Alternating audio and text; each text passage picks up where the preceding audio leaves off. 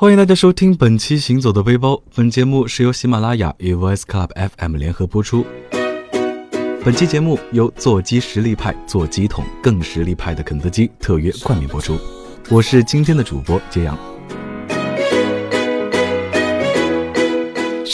或许大家已经猜到这段旋律的歌名，没错，就是《月亮代表我的心》。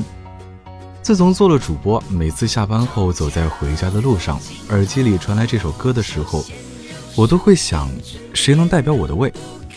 南京东路上，一缕悠悠的月光，两三匆匆的行人，四五家透彻通明的快餐店，唤醒了疲惫不堪的胃。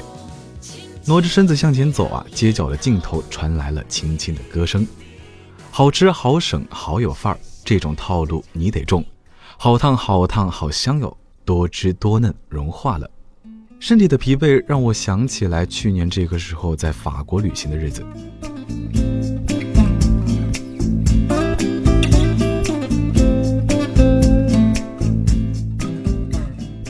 从早上清晨必吃的法式面包，到晚上静静品尝一杯美酒；从五彩玲珑的马卡龙，到美如风景的圣雅克大扇贝；从塞纳河畔的浪漫晚餐，到街头小气的餐馆。每个地方都足以吊起胃口。那么今天就让我和你一起行走在法国的街头，感受舌尖上的味道吧。正如大家熟知的那样，法国菜注重新鲜原味，欧洲的佳肴几乎都是法国人烹制的。这是因为欧洲第一流的大饭店或者餐馆所雇佣的大厨多半是法国人，他们对饮食的讲究程度足以与我们中国人相媲美。甚至把饮食视之为艺术，这点上还胜我们一筹。法国菜选料广泛，烹调方法独特，主要偏好牛肉、禽类、海鲜、蔬菜等等，特别是烤蜗牛、松露菌、鹅肝、鱼子酱等等。在配料上，酒、橄榄油、鲜奶油以及各式的香料是法国人的最爱。除了在对菜的配料、火候的讲究。菜肴的搭配、选料的新鲜程度，以及不同地区所演变出的多元化菜肴与烹调方法，法餐可以说其在细腻、合理性和艺术性都在其他西餐之上。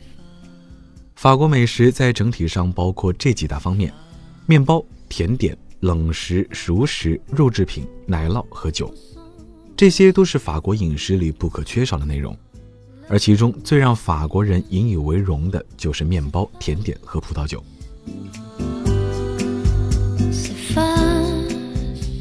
如果说想要同时拥有面包和爱情，那么法国巴黎绝对是不二之选。八月的巴黎多雨凉爽，走在路上，一家家面包铺随即映入眼帘。要说巴黎这地儿，如果饿了，随时能吃到的，好像就是面包了。随时走在什么小街上，都有可能出其不意地看见一间别致的面包店。刚来巴黎那会儿，惊叹于法棍也能那么的外酥内软。以前在中国吃的都是些什么呀？不是软的，就是硬的，咬都咬不动。而巴黎最好的面包，就必定要推荐普瓦兰面包店。说它是全世界最好的面包店也不为过。普瓦兰目前在法国只有两家店面，老店成立于一九三二年，位于巴黎圣日耳曼德佩区。小小的门面，每天除了忠实的本地顾客外，还常常挤满了来自世界各地的面包爱好者。店里的招牌面包就是普瓦兰面包，这种用灰面粉、海盐以及酸面团制成的圆形面包，面包上印着招牌的字母 P，每个面包重一点九公斤，售价约八欧元，被视为是法国的经典面包。但是，他们家可是可以切片称重购买的。而且店内还可以购买很多制作面包的刀具和模具。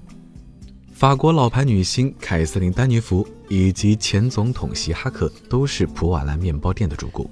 店家甚至利用联邦快递把刚出炉的面包空运到美国大导演史蒂芬·史皮伯手中，每个面包要价四十美元。如此受欢迎的味道得益于八十五年来三项永远不变的特色。老式磨石碾磨出的面粉，自行发酵，坚持使用木炭烘焙。面包师傅们每天凌晨三点起来工作，等到七点开门的时候，广大慕名而来的游客就能吃到最新鲜的面包。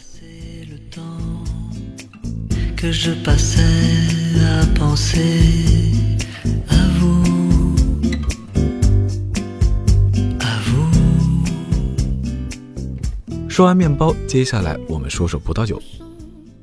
提到葡萄酒，很多人第一个就是会想到法国。虽然法国不是葡萄种植面积最广的国家，但是它的葡萄酒可是全世界最著名的，也是全球最大的葡萄酒消费市场。在法国，遍布着多如繁星的葡萄酒庄，壁垒、塔楼、成垛、成片的葡萄园、舒缓的河流、林荫的道路，这就是法国葡萄酒庄的真实写照。香槟区、勃艮第、波尔多被称为法国的三大产酒区。而仅仅以法国波尔多地区一地而言，酒庄就已经超过了九千多座。该地区的五大产酒区有梅多、白美洛、圣爱美浓、格拉福、苏代。也早在六年前，影视明星赵薇以交易价格超过四百万欧元签购了圣爱美浓产区的梦洛酒庄。梦洛酒庄坐落于圣艾美浓南部丘陵的山脚下。丘陵地区赋予了梦洛佳酿浓郁厚实又不失力道和优雅的独特风韵。圣艾美浓是波尔多地区不可或缺的明珠，被视为波尔多最古老酿造葡萄酒的区域，是每公顷单价最贵的葡萄园。全球各地的红酒爱好者接踵造访，络绎不绝。梦洛酒庄恰好地处于这块至宝的心脏地带，小镇不仅拥有醇厚甘甜的红葡萄酒。镇内古老的中世纪城堡以及其背后的故事，也为它增添了几分神秘的色彩。一般的酒庄常年对游客开放参观，这种是最好预约参观，可以提前一周到四周在环欧洲网站上预约参观，提前和酒庄确定日期。大的著名酒庄参观都是收费项目，具体费用每个酒庄都不同，三十欧到一百二十欧不等。参观包括酒庄城堡与地窖、酿酒工艺讲解、葡萄园参观。参观结束会邀请你品尝他家最好年份的葡萄酒，一般的小酒庄就有免费的了。当然，只是参观红酒的制作过程，根据个人喜好挑选酒庄即可。在参观过程中拍照是允许的。还有一些酒庄是不对游客开放的，只是接待有业务往来的公司、红酒相关行业人士。一般法国一级和二级酒庄都是这样。如果游客非常想去参观、品尝和购买他们的红酒，其实可以通过中介联系到这个酒庄帮忙预约参观。这样的中介在法国也有非常多。不过为了方便大家沟通，推荐找华人。最后需要注意的是，酒庄一般在郊区，公共交通都不是非常的方便，需要考虑交通问题。自驾或者是专车服务就相对来说会好一点。法国人的时间观念非常重，在预约的时间如果超过十五分钟还没有来到，就会取消预约。他们觉得这是不尊重他们。说完了葡萄酒，接下来就该说说我们另外一位主角——甜点。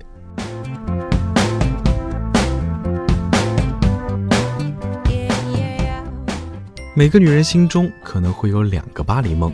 一个在香榭丽舍大街，另外一个就是在琳琅满目的甜点橱窗前。五彩斑斓的甜点世界，如果抹去法式的浪漫，可能就只剩下黑白。传统的法式甜点就仿佛是甜点界的柏拉图，在他之后的甜点文化只是对其进行补充和诠释。马卡龙是最具有法国式浪漫色彩的甜点。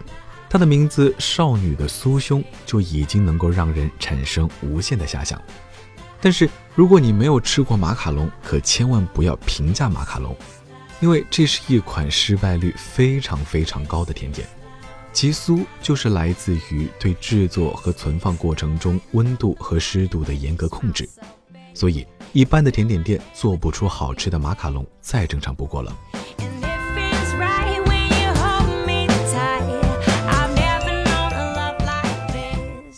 你可以不习惯法国高贵冷艳的气质和姗姗来迟的风格，但正是因为这些因素，孕育了它无可替代的地位。在这个快速消费品的时代，它无视大众，依旧放慢脚步，对甜点从选材到加工制作的每一步都有着近乎完美的苛刻要求。美国果腹版大分量纸杯蛋糕，德国浓郁乡村气息的九子樱桃黑森林。或是意大利主妇无意搭配的提拉米苏，都无法与法国甜点任意款的精致复杂相媲美。法国人将甜点与艺术品划等号。尽管在今天，其甜点的每一个角落和细节都无不散发着当年的贵族宫廷气息。不过，没有了马卡龙，法国街头随处可见的小鲜肉也足以吊起一大波女生的胃口。可是，小鲜肉再好看，也没有做鸡实力派、做鸡桶更实力派的肯德基推出的小鲜肉酥饼好吃。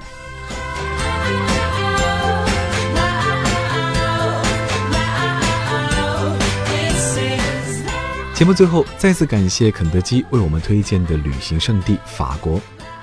虽然很多时候吃不到法式大餐，但是我们身边不远处总有个大胡子老爷爷不离不弃地陪伴在我们身边，充实着我们的味蕾，召唤我们出来吃鸡呀！好了，本期的节目就说到这儿，感谢大家收听，我是揭阳。如果你有任何想对我说的话，可以搜索我的微博钱大江与我留言。我们下期节目再见。